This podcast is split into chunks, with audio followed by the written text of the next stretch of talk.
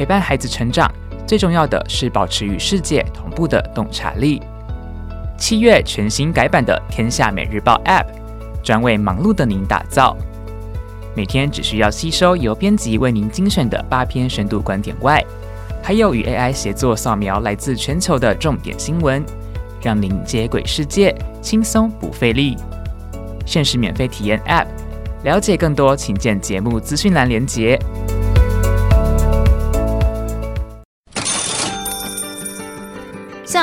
取经，聪明打理一个家。从食衣住行娱乐到健康生活理财，爸妈就是最棒的家庭经理人。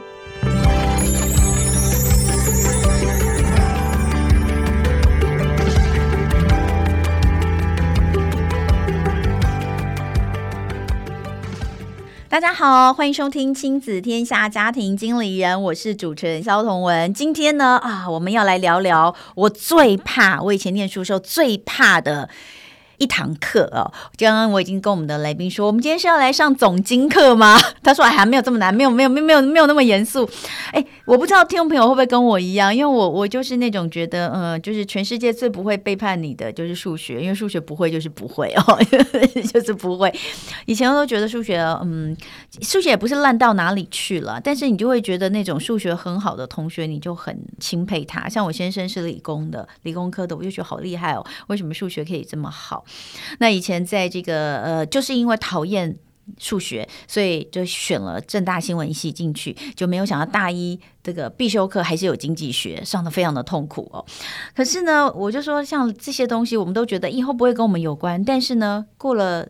当你三十几、四十成家立业之后，你会发现你的生活就是围绕着这些你以前很讨厌的东西，什么利率啊，我不想算利率啊，通膨啊，那个通膨跟我什么关系？就发现全部都有关系。你生活里面的每一项，你的车子、你的房子、你的存款、你的投资，全部你都必须要回过头来看。你家里面就是要斤斤计较这些数字，所以呢，逃避也不是办法。我们今天就来聊一下，呃，最近大家最有感的，已经是一段时间都很有感的，就是物价一直涨啊。那呃，这个涨的幅度真的有的已经夸张的，比如说，当很多人说它是很多年涨上来的，但是这这一两年哦，很可怕。我我想一下，我公司附近有一个三明治哦，我以前非常喜欢吃它，它一个一份三明治，我是从六十块开始吃。好，后来呢，这个好像前年吧，哎，去年涨到六十五块，我觉得还好。结果我前阵子发现，它不知道什么时候涨到七十块，哦，我也还在吃，但它现在一口气是涨十块，变成八十块。它前面五块五块涨的时候，我都觉得还好。它一次怎么涨了十块，我就大概至少半年没去吃过它了。你就是有感的涨价，大家知道吗？就是温水煮青蛙。已经不适用于现在的涨价，现在涨价是直接你就有感觉到烫的那种感觉哦。这个涨到底会不会就是一去不回头？那物价一直涨，就是薪水不涨，我们到底应该要怎么办？高通膨是什么造成的？我们是不是要回过头来看看那些我们以前很讨厌的，比如说利率、呃、利息、呃 CPI、GDP 这些名词，是不是其实都跟高通膨有关？所以，我们今天也呃请到的这位呢，我刚。跟他聊过了，我觉得他有办法把我们觉得很可怕的东西讲得很简单，所以我们就来请教他。让我们欢迎台湾经济研究院研究六所所长吴孟道博士，欢迎吴所长。主持人、各位听众，大家好。好，他们六所刚有问哦，这个台湾经济研究院有很多不同的所，每个所呢，他们组长的呃业务都不太一样。像六所呢，主要就是。总体经济、国际金融，哈，还有央行的政策、政策跟两岸经贸情势这些解读呢，都很厉害。那自己本身有两个小孩，所以呢，对于每个家庭有的这些经济压力，您也是完全感同身受，因为你就在其中，对不对？好，那我们就来看看这样的经济专家是不是也有办法帮我们解决我们平常的柴米油盐酱醋茶的烦恼。先说刚刚我们讲到的涨价这件事情，嗯，现在通膨到底多少？三点多吗？现在没有，现在已经降到二点三。怎么可能？无感呐、啊？对，无感，因为民生必需品都在涨。我们的通膨，因为一直都看到新闻说，啊，台湾通膨其实还好啦，没有像国外那么高，是真的吗？目前看起来是真的。国外目前大概以美国来讲，至少都还有四 percent 以上。那当然更不要讲欧洲地区了，欧洲地像央像英国或者像欧元区来讲，基本上都还在八 percent 以上。嗯，啊，台湾当然现在在三 percent 以下，其实是相对比较低的。嗯，那当然其实低当然有一些理由啦，理由当然我我我想大家也都知道，因为其实在台湾的这一些不管是水电。或者这一些相关的那个油价，嗯、它其实有一些政策在做一个调控。嗯，调控的意思就是政府有一些有在补贴，就是这不是一个自由市场啊。是是是是是是，是，可以这么说。哦、对，尤其在电力的部分，因为老实讲，真因为电力我们都知道都是国营的嘛。嗯、那国营当然政府就有有能力去要求说，哎，这个价格可能你要调整，你必须要经过可能要立法院，嗯、也许可能在这些相关部会，哎，必须要同意。哎，因为它对民众的影响很大。嗯、所以其实我们在就是在物价的部分，其实台湾真的相对国外来讲是相对比较低的。回过头来讲啊，因为刚刚主持人有提到嘛，为什么大家都无感？无感啊！最无感的理由是因为什么？因为我们在讲这种物价是一个所谓的加权平均的概念。什么叫加权平均？简单来讲，就是他把很多项的商品把它给嗯。算进来，嗯，哦，比如说里面可能有一些那个价格相对变化比较大的，也许可能像电，我们讲讲像手机，嗯，你可能手机台湾那个产品生命周期很快很快的话，你可能价格一出来，哎，隔半个月就开始降价了，嗯，有一些相关的商品可能那个幅度调整比较大，但有一些民众感受最深刻的是什么？刚刚其实主要讲柴米油盐酱醋茶这种民生必需品。对他来讲，他其实这些东西基本上我每天就是要用到啊，嗯、我每天可能就是要消费，我每天可能就要吃，可能甚至要我在花费上面一定要用到这些商品。但是商品呢，对一般的这些那个里面这种整体的物价来讲，它其实权重并不大。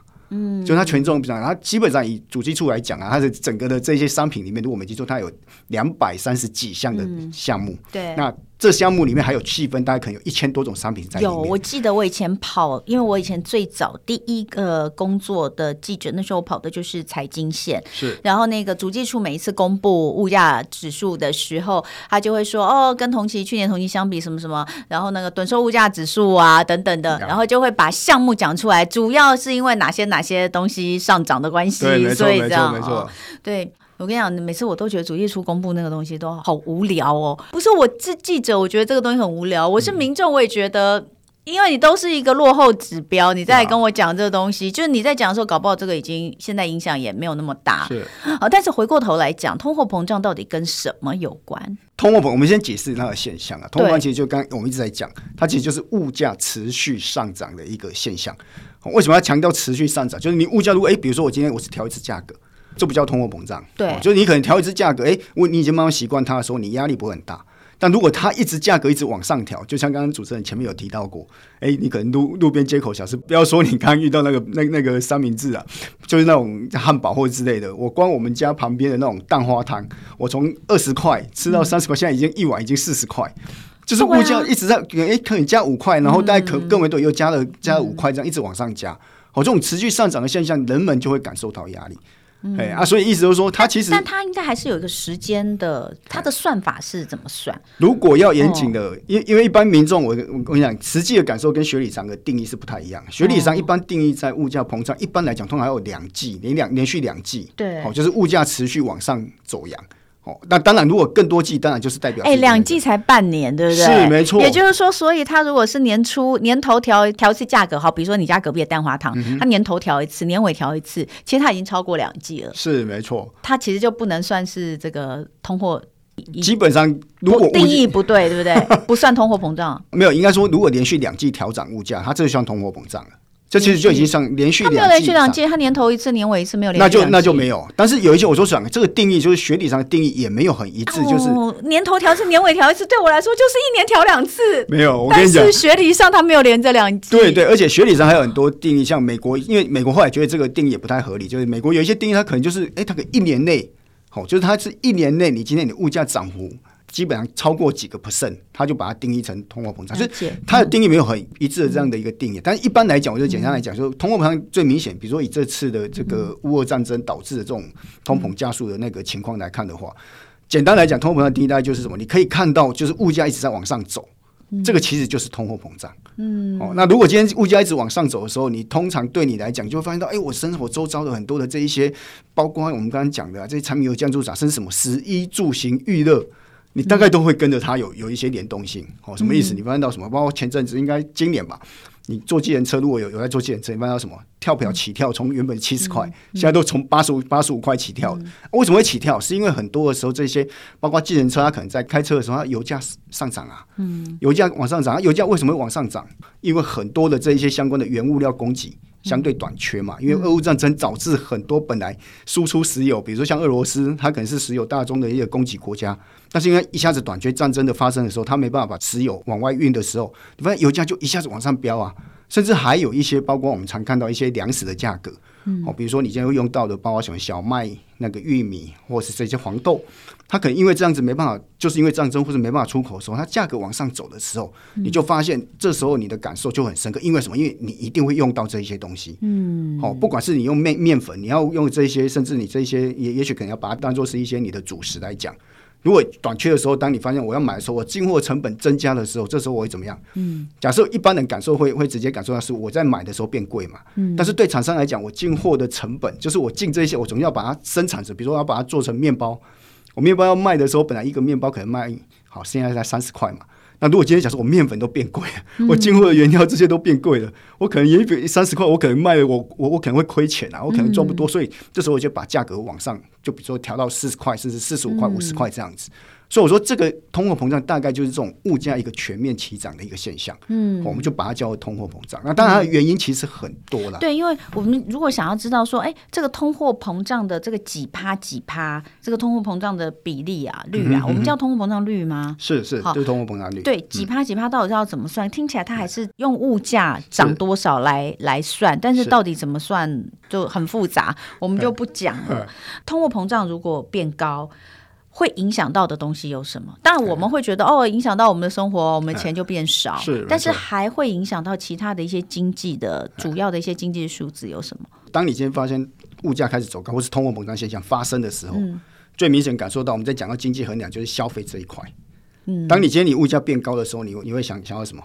我可能就有很多人就会觉得，哎，东西变贵了，我就少买一点。对，比如说我本来一百块啊，可能买三个面包，现在可能只能买两个面包，嗯，我就会少消费一点。嗯，那小消费一点的时候，这时候你你发现什么？你的对经济的贡献就会变少。嗯，或者是就会产生，我们刚刚不是讲了嘛？东西变贵，我进料成本变高的时候，我就会担心说，那我成本这么高，我东西生产出来到底卖不卖得出去嘛？嗯，他就会想说，那这时候我在投资上面，我可能就会小心一点，更谨慎一点，嗯，我就不会想说我要拿那么多的东西进那么多的料来来生产啊。这个其实当你通货膨胀开始往上走高的时候，大家担心的就是什么？经济可能就会受到影响，它就会有压抑经济的这样的。所以我们我们现在是连续十几个月出现这个景气是蓝灯，是。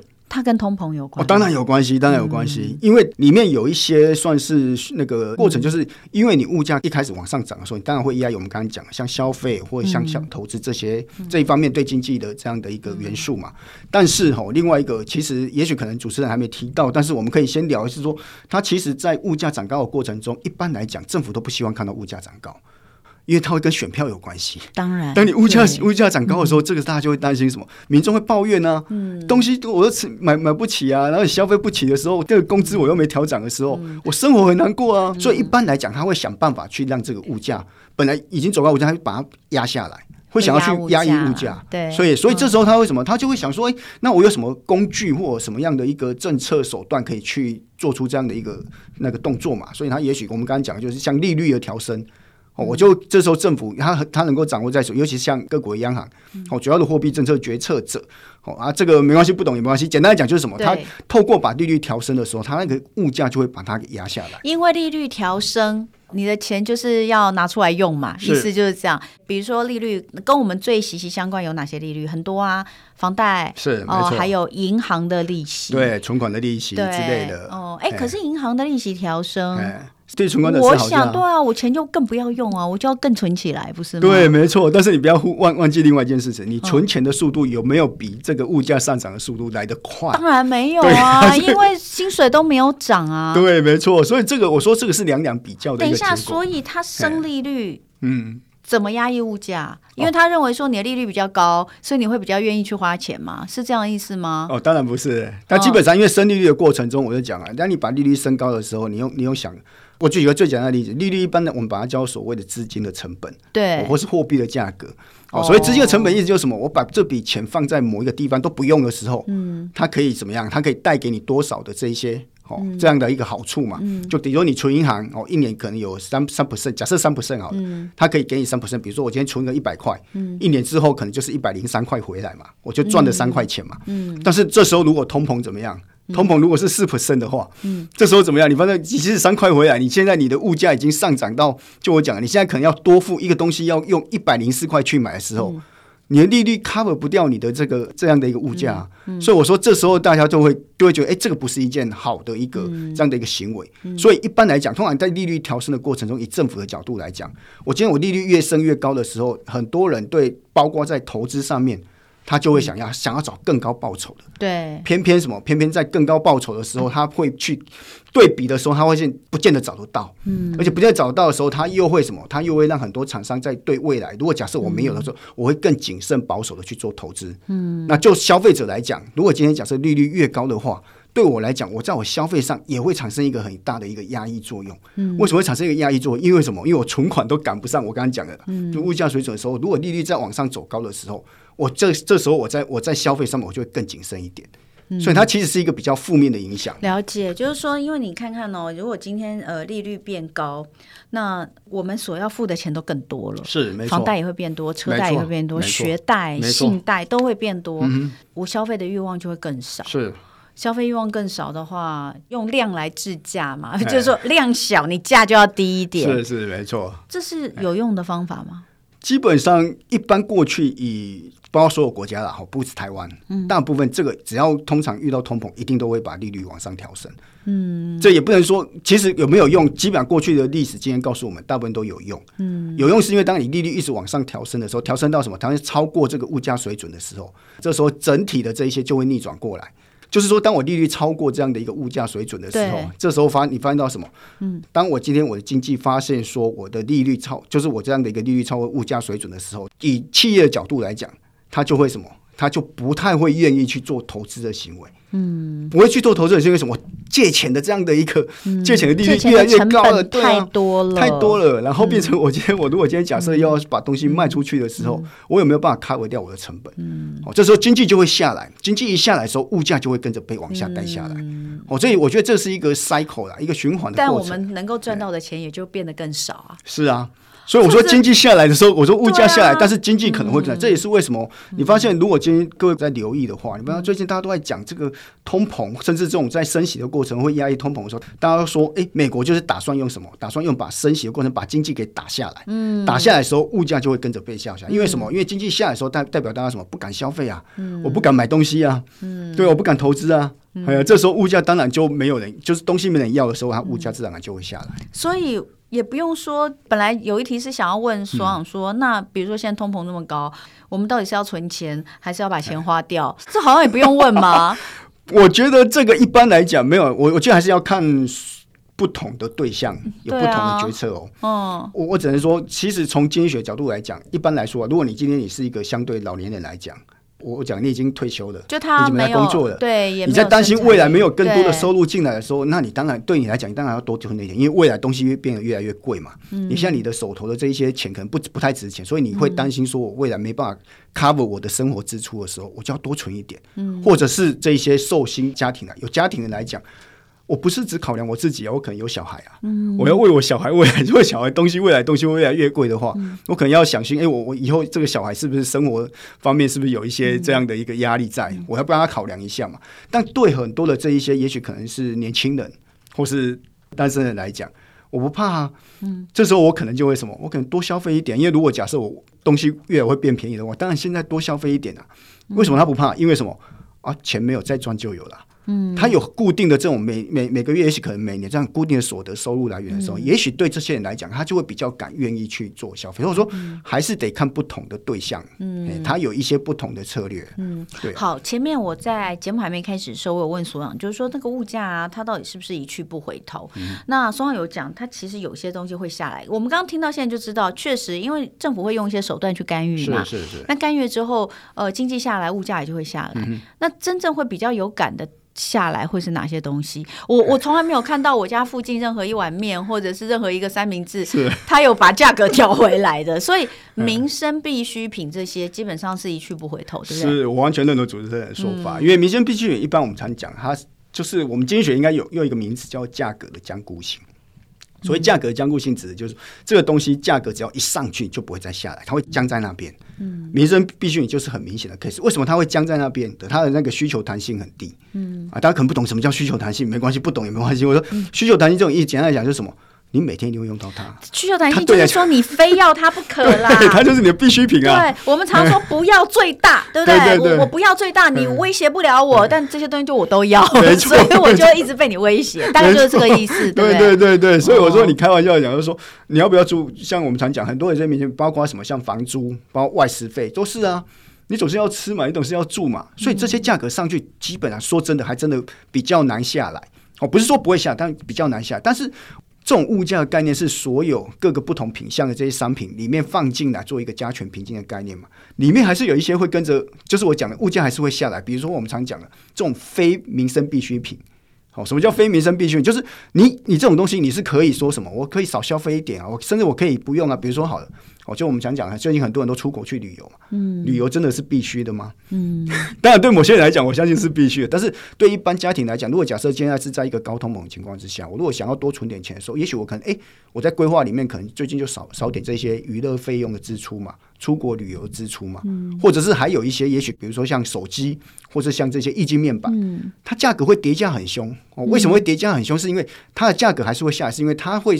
迭代出，所以我们讲产品生命周期循环比较短的，嗯，我觉得它常常会推陈出新，只要一推陈出新，新的手机一出来，哎，旧的就会降价，比较便宜的卖卖你这样子。嗯，我说这些商品基本上就是我讲非民生必需用品的，它其实对它来讲价格还是会下来。所以 overall 来讲，我说你到最后看物价，你为什么很多人会去怀疑说，哎，为什么我们一开始一直在讲无感无感这种东西？是因为什么？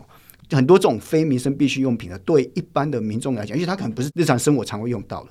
但是这个价格下来了，但是你的民生必需品价格上来了，加总起来整个是下跌的。但是你会发现到，你感受最深刻还是那些民生必需用品，就是我们刚刚讲的食衣住行娱乐这一些。所以你你我一直说你的感受，你说真的，当你物价以台湾来讲，现在在可能二点多趴，你会觉得哎，这个看起来好像不高，但是民众感受还是很高啊。不对不对，我觉得不对，因为你看哦，你刚刚讲到，比如说像出国旅游这件事情，是不是？必要真的不见得是必要，那我们就把旅游里面的产业拿出来讲，嗯，机票。是，据说一直听说我的旅游旅行界的朋友都跟我说，下半年机票会下来。对，目前还没看到，但他们都说有机会。对，那可是机票涨是为什么？因为石油涨嘛，对不对？油价涨嘛，然后当然需求旺的话，应该也会涨。所以他们认为说下半年可能油价会回稳，然后呢，之前会涨得很凶，是因为解封之后的报复性出游，所以他们认为会涨。那我们可以看，那但是你看这个它也是跟别的东西有关，对不对？那如果油价跌，当然我相信。机票有机会回来，嗯、可是还有另外就有一个很很重要的，就是我们就看饭店业好了。现在大家都在讲台湾的饭店特别的贵，嗯、这个东西它也不是必需品哦。是啊、可它就一去不回头。你看哪一间饭店它有调涨它的房价？有啦，没有。实际上我说真的有吗？当经济不好的时候，没人要去住房的时候，哦，他可能你有没有想到疫情的时候？哦、我那时候我去，对我去高雄出差的时候，哦、我开玩笑讲，我说，哎呀。天啊，高雄一晚不用一千块哎！我是真的去那边出差，我发现不用一千块，而且还是四星四星的饭店。真的吗？真的，高雄那时候我记得是在二零二一年那时候，就是疫情期间那时候。那你你在疫情期间的饭店没有人要住啊。所以我说我你还你还记得我们刚刚前面有我们我们聊到，如果今天假设经济真的开始往下荡的时候。当你需求开始明显下来的时候，那个其实整体的物价水准，包括我们刚刚讲的这些像住宿的东西，嗯、它价格还是会下，它不是说完全就是会降在，因为你降在上面，如果今天假设没有人要去住，对你这样讲有道理。我我觉得不可能说，因为以业者来讲，我。租一间出去算一间嘛，所以我还是会把稍微把价格往下调，还是会调了。然后我也觉得，其实 M 型化社会越来越明显。是是是，就可能两端的，你会觉得哎，有两两端的东西，就是都是越来越多。比如说高单的、高端、高价的东西，它其实可能不太会动，它就一直摆那边。呀，没错，因为它就有特定的一些我们常讲的叫做一个特定的族群在。嗯，好，那所以呃。你你所以这个松长就是要试图告诉大家，其实这个呃物价它还是有一些有一些还是会回来，啊、只是我们无感，因为我们平常的这个民生必需品，你每天吃喝要用的，呃或者是呃大部分的这个交通费用，哎最近比如说最近有一个调涨的，嗯、这个东西其实也是政府没有办法，比如说像刚刚一开始我们就有讲到说，我刚刚要讲但忘记，我先补充一下，就是说有一些东西。会让我们的通膨的指数看起来比较低，其实是因为政府的介入。像是今年七月开始有个蛮大变革，是健保的药费。嗯，健保药费其实也是跟大家息息相关的。它的那个药品的自付的比例，其实有些部分是一下子你会发现调整比较多的。嗯，哦，像这个东西，就是因为长期以来。健保它就是个黑洞在那边，它一藏起来可能它的这个制度就就是没有很公平。那你说国外，国外本来就没有这样子的东西，所以国外大家会觉得物价压力更大，是这样。那像这样子，我们这样综合来看，我们平常食衣住行、娱乐啊、嗯呃、医疗，对不对？医疗其实也很大的一个消费。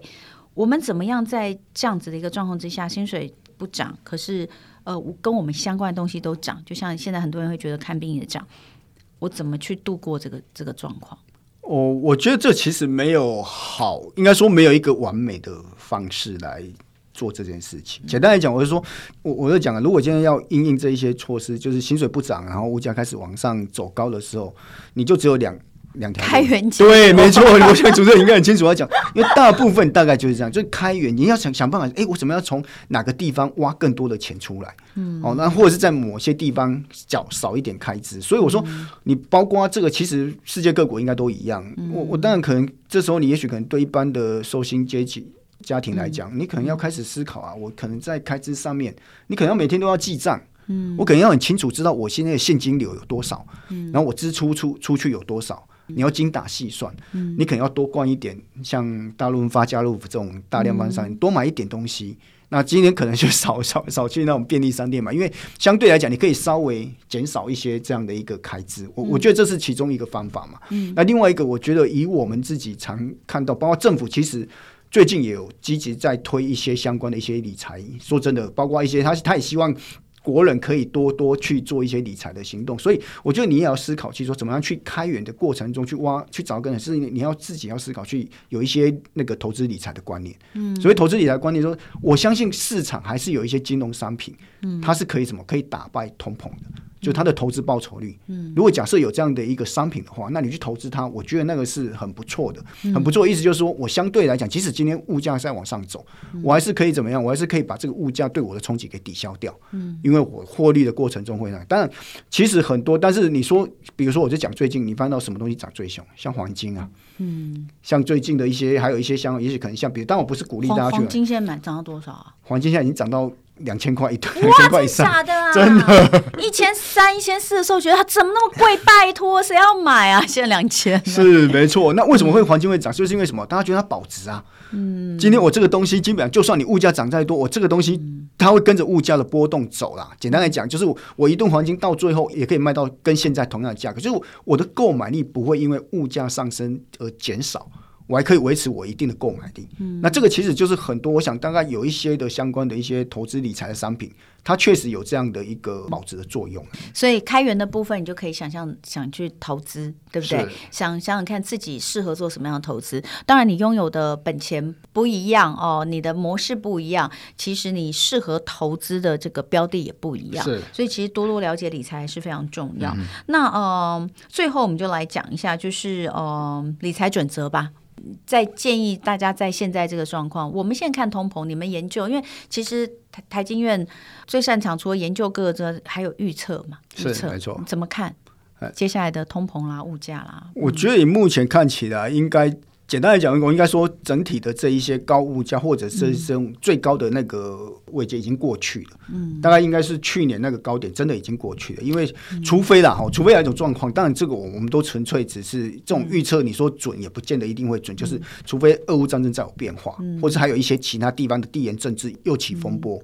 那确实会造成一些大宗原物料这些物资的一个短缺。嗯，但是目前看起来，以整体来看，全世界目前的物价确实都在往下走。嗯，但是走的速度哦，可能不会像过去我们常讲一下子就下来，不会。嗯，它可能还会维持在相对的一个比较高档的一个位置。比如说我们常讲，我们过去我们常看到物价大概都是一 percent 两 percent 这样的一个水准嘛。嗯，它现在也许可能会变成可能大概就三 percent 四 percent 这样的一个水准。那为什么是这样子？因为背后有很多的原因呐。嗯，那最重要的原因当然我们我们常讲的，就是这种也许可能是因为地缘政治，或者是像就像刚刚常讲什么美洲贸易战啊，嗯，台积电被要求去美国设厂，嗯，去日本、去德国，或是去美国设厂，包括张忠谋自己有讲啊，去美国设厂，哎，成本要多五。嗯，五成呢、欸？嗯，对啊，五成之后我就讲啊，他如果多了五成，他卖的东西是不是又往上加上去，价、嗯、格又往上加？嗯嗯、所以我一直说，未来也许可能这种相对来讲，相对过去来讲，物价会比较一个高的一个水准，这看起来是跑不了。我们自己预测是这样看。那如果在这种状况之下，我想就投资的角度来讲啊，嗯、我们当然也不敢说我们不是什么投资的这种机构，嗯、但是一般来说的话，你也许可能要去思考的就是说，如果今天过去是以两 percent 为目标的这样的一个投资目标，也许可能接下来你可能要思考的就是在三 percent 四 percent 以上的投资标的，也许可能是比较符合你的。嗯就是你要把自己的那个呃投资报酬，就是你的期望值要提高一点了。没错，没错。就是如果你你一样，反正放银行就是就是一个呃，基本上应该赶不赢通膨。嗯，对，就算利率高，嗯、你也不要想说哇，现在利率高，我就把钱都存在银行里面，嗯、不要，还是可以做一些。那呃，所以在其他的一些支出规划下，如果按照这个。它物价还是会继续的往上，或者是就算下来，你也没有很有感的状况之下，可能支出也要控制了，是是，对，支出控制，投资的项目要想让这个投资报酬率变高。嗯、那借贷呢？借贷这个事情在这样子的情况之下是适合做的吗？基本上我不建议的，不建议。我所谓不建议是借贷，毕竟对你来讲是一个压力。很多人常开玩笑讲，过去利率低的时候，我是不是把银行里面借一笔钱出来？去投资一个商品，哎、欸，我每天还给银行利息，我剩下就是我赚的嘛。嗯。但是我们常开玩笑讲一句话，投资有赚有赔，嗯，不保证你一定赚的。嗯。哦，那我是说，如果今天假设你，即使很多人常开玩笑讲，哎、欸，通膨对一些所谓的哦，我借很多钱的人来讲，哎、欸，未来可能我就是还的这个钱变薄了嘛，我还的钱可能就是变少了，类似这样的概念。对。但是前提是什么样？这笔钱你要能够找到比这个，我们刚刚一直在讲一个观念，就是你要找到比通膨还高的这个目标。我相信市场一定有，但是。这样好可怕哦。对你有，你会感觉会有很多，会出事。没错，就是你有压力的时候，你的投资决策就会出问题。所以我说还是一样，不是说有钱，也就是现在手头有一些现金，或是自己不要去借贷了。我说真的。不要借贷去投资了。对对。这样讲对不对？对对。因为借贷去投资还是非常可怕的。当你有压力的时候，你的投资的一个个准度都会不见。嗯，那如果说大家在资产配置上呢，嗯、也在这个高通膨的时代，会有什么样的建议吗？如果以我自己来讲的建议，嗯、包括其实这也大概学理上啊，学理上、实务上，其实已经很多人验证过。包括最近的，包括像一些比较多一些基金经理人啊，他们比较推荐的，或是像学理上在讲，当你遇到这种通膨比较高的时候。也许比较好的投资标的，大概就是像股票，嗯、或者是像这些商品原物料、大宗商品原物料这类的相关的，也许可能像 ETF、嗯、哦，或者相关的这一些，也许可能是它的一些基金。哦，这是可以，你你可以考虑的方向，但是你还是要去看一下它到底它的整个投资绩效如何啊？嗯，不敢保证说它一定赚，但至少这两类商品会是在一个高通膨下下面可能比较好的一些投资标的。最近我身边人都在讲股票啊，真的涨翻了。最近真的都在讲股票，所以真的其实现实的状况也是符合您所讲的这种状况。是没错，因为在高通膨的情况之下，大家就只能搏一把。但是搏一把还是要小心风险啊！对啊，对啊，投资一定有风险。因为说你刚刚讲说你一定要哦，如果你过去是两趴，你就要想说要超过两趴的这个投资的项目。我想到底现在是什么是两趴的那个投资项目？我不晓得。嗯。就存款嘛，定存有吗？现在定存大概两 percent 左右。对啊，对啊，所以就是还是那句话，就是钱先不要放定存，哦，因为赶不上你的这个。哎，最后我再问一个问题：物价的这个涨上涨的率跟通膨上涨的这个通货膨胀率，目前的物价上涨率是多少？其实这两个是一模一样的东西，是一模一样，对不对？对，物价上涨率就是通货膨胀率，就是通货膨胀率嘛。好，那我知道了。因为有的时候讲这个，有时候讲那个，我就想说这两个到底差在哪里？其实就是一样的东西呀、啊。对对对对，就是一样的东西。好，对不起，大家听完之后发现主持人对于财经的这个观念果然相当薄弱。可是我有概念了，我还是有概念。我只是觉得为什么大家一笑，有的时候讲物价上涨率，有的时候讲通货膨胀率。是你们平常在做，比如说做研究或做发布的时候，嗯、你们是用哪一个词？一般现在都是用通货膨胀率比较多，都会用通货膨胀率啊，就会解释说，哎，通货膨胀率等于今年的物价相对去年的物价的一个上涨率。嗯、对啊，所以你说两两趴多，我们怎么会就是二点多，我们怎么会相信嘛？是啊，大多数民众一个五十块涨到五十五块，五十块涨到六十块，怎么会是？这根本就是十倍的那个，这这，我觉得这个真的是让大家非常的难以接受。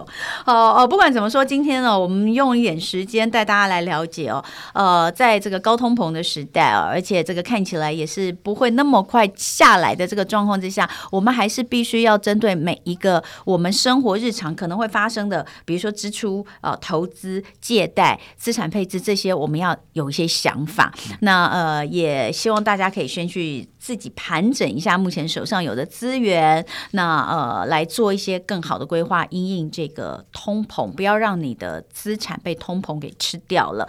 那最后我要请所长帮我们呃推荐几个跟这些相关的工具跟资源，让大家可以更理解的。是很多人在想说，我需不需要去看一些书籍啊，或是买一些那个相关的这些东西？嗯、我说其实不用啊，因为这年代跟过去很不一样。对，你在过去，我会说真的，我还真的，因为我看了很多书了，嗯、这一理财的书。但是，是博士哎、欸，没没没没没没，博士 那边念的很多都是教科书比较多。是也肯看。我我我是我是比较算是不务正业的，所以看了很多投资理财书。但是现在因为网络的时代实在太发达了，嗯，哎，很多其实在网络上面的一些知识。以前课本的知识在网络上都找得到，所以对网站，所以我说我建议几个，包括我自己都常用的，哦，比如说一个叫 Macro Micro，哦，叫财经 N 平方，哦，为什么推荐这个网站？是因为它上面有非常多，如果你对真的对像我们刚才讲的通膨，或者像 GDP 这种经济成长有关，它上面有非常多的这一些经济数据，而且都很及时，嗯，而且不用钱。嗯，好、哦，都不用钱。虽然我自己有加入会员，会员当然可以有一些比较好的一些优优惠可以去做图，但是至少在这上面，它有很多这些数据让你可以知道、嗯、哦相关的这一些总经的那个情况的发展。嗯，嗯那另外我也推荐一个叫做 Mr. Market 这个市场先生。嗯，那这个其实相较于那个财经 M 平方来讲，它其实比较比较好。我一直觉得它很多的，他会介绍很多一些基本的一些投资理财的观念。嗯，而且它上面有很多相关的这样的一个。呃，应该说它的一些知识啦，嗯，哦，就可以，你可以在这上面学习到一些很基本的一些概念，嗯、而且它不难，哦，我觉得不难，哦，另外大概就是一个叫 stock feel，哦，股感，嗯、哦，那股感当然它更多的是一些，也许跟股票有关系的，关的对，或者是一些，也许可能是在像我们刚刚讲的，像投资理财的一些基础的课程，嗯、哦，它上面也都会有，嗯、哦，我想这个大概就是那个听众朋友，也许可能如果假设真的对这方面有兴趣的话，嗯，哦，可以去参考一下这样子。嗯好，今天非常非常感谢这个所长哦，这一次的呃，感谢台湾经济研究院研究六所的所长吴梦道博士来跟我们聊，这上一个简单的总体经济课哦。其实最重要还是 focus 在这个物价上涨，我们应该怎么样来因应，在物价上涨的时候，你必须。真的还是要重新去规划一下自己的资产，跟你支出呃的一些习惯。我觉得这个东西是需要的，那才能够对抗通膨啦。对抗你还是得做一些事。那再次谢谢所长今天来跟我们聊天，谢谢谢谢。那刚刚呃所长给我们的这些资讯哦，我们也都放在节目下方的资讯栏，有连接在这边，大家就可以直接连接上去看，然后非常的方便。谢谢大家今天的收听，家庭经理人，我是童文，亲影天下 Podcast，周一到周六谈教育聊生活，开启美好新关系。欢迎订阅收听 Apple Podcast 跟 Spotify 呢，给我们五星赞一下，欢迎大家在选区给我们回馈，我们下次见喽，拜拜。